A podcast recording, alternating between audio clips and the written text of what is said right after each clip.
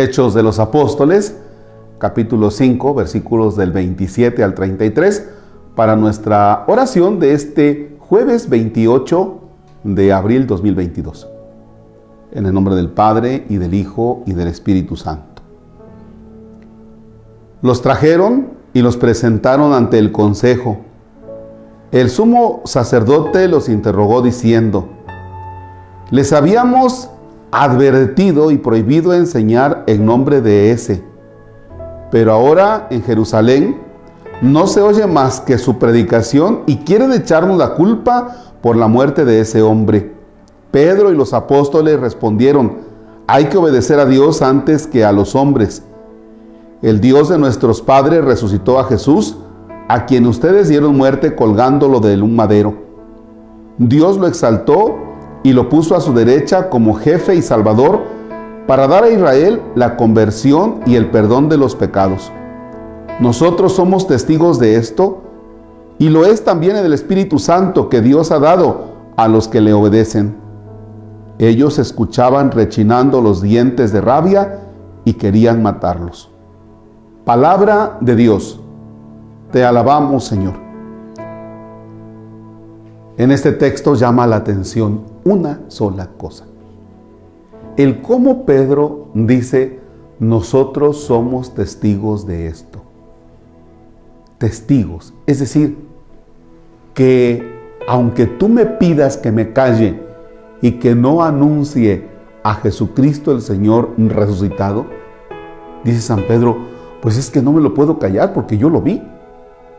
O sea, ¿cómo quieres que yo me calle? ¿Cómo quieres que yo deje de hablar de ese Jesús?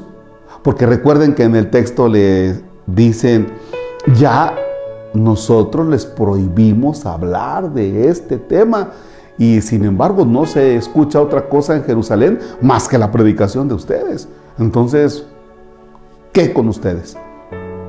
Y es cuando dice Pedro, pues es que somos testigos de eso. Fíjense la valentía con la que ahora actúa este Pedro que en otro momento descubrimos a un Pedro que niega a Jesús, un Pedro miedoso, y ahora por la fuerza del Espíritu Santo, Pedro es capaz de dar testimonio. Recordemos que el testimonio de los apóstoles, el testimonio de San Pedro, de los demás apóstoles, no es cosa solamente de ellos, sino tú y yo y todos los que tenemos una experiencia de Dios, un conocimiento de Dios, no intelectual, sino ese Dios que se ha metido a nuestros corazones, pues estamos obligados, caramba, a dar testimonio de Él en el mundo. Pero no solo de palabra o no con la palabra, más bien con un estilo de vida que las personas digan, ¿y este por qué actúa de esa manera? ¿Por qué sus actitudes son meramente muy cristianas? Ya no humanas, sino cristianas. Ah, porque Él cree en Cristo. A veces pensamos que dar testimonio del Señor es hablar mucho de Dios, mucho, mucho de Diosito. Y entonces eh, nos encontramos a alguien y ya le estamos hablando de Dios. Y nos encontramos a otra persona y ya le estamos hablando de Dios. Pero a la hora de que ven cómo actuamos, resulta que nomás no. Y dicen, pues este habla mucho de Dios, pero no vive lo que está diciendo. Entonces, el testigo de Dios en el mundo, más que ser una persona que hable con palabras, tiene que ser una persona que hable con su estilo de vida. Esa es la manera de dar testimonio en el mundo de hoy. Dios nos conceda la fortaleza que le concedió a San Pedro y a los demás apóstoles esa fuerza para decir, nosotros somos testigos de ello.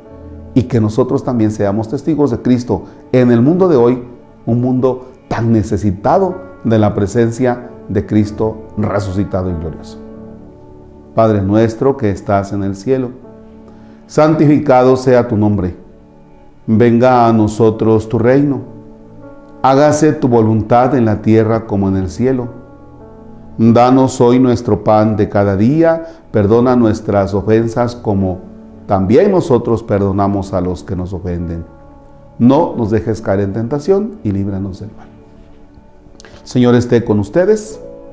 La bendición de Dios Todopoderoso, Padre, Hijo y Espíritu Santo descienda sobre ustedes y permanezca para siempre. El Señor es nuestro gozo. Ha resucitado, podemos estar en paz.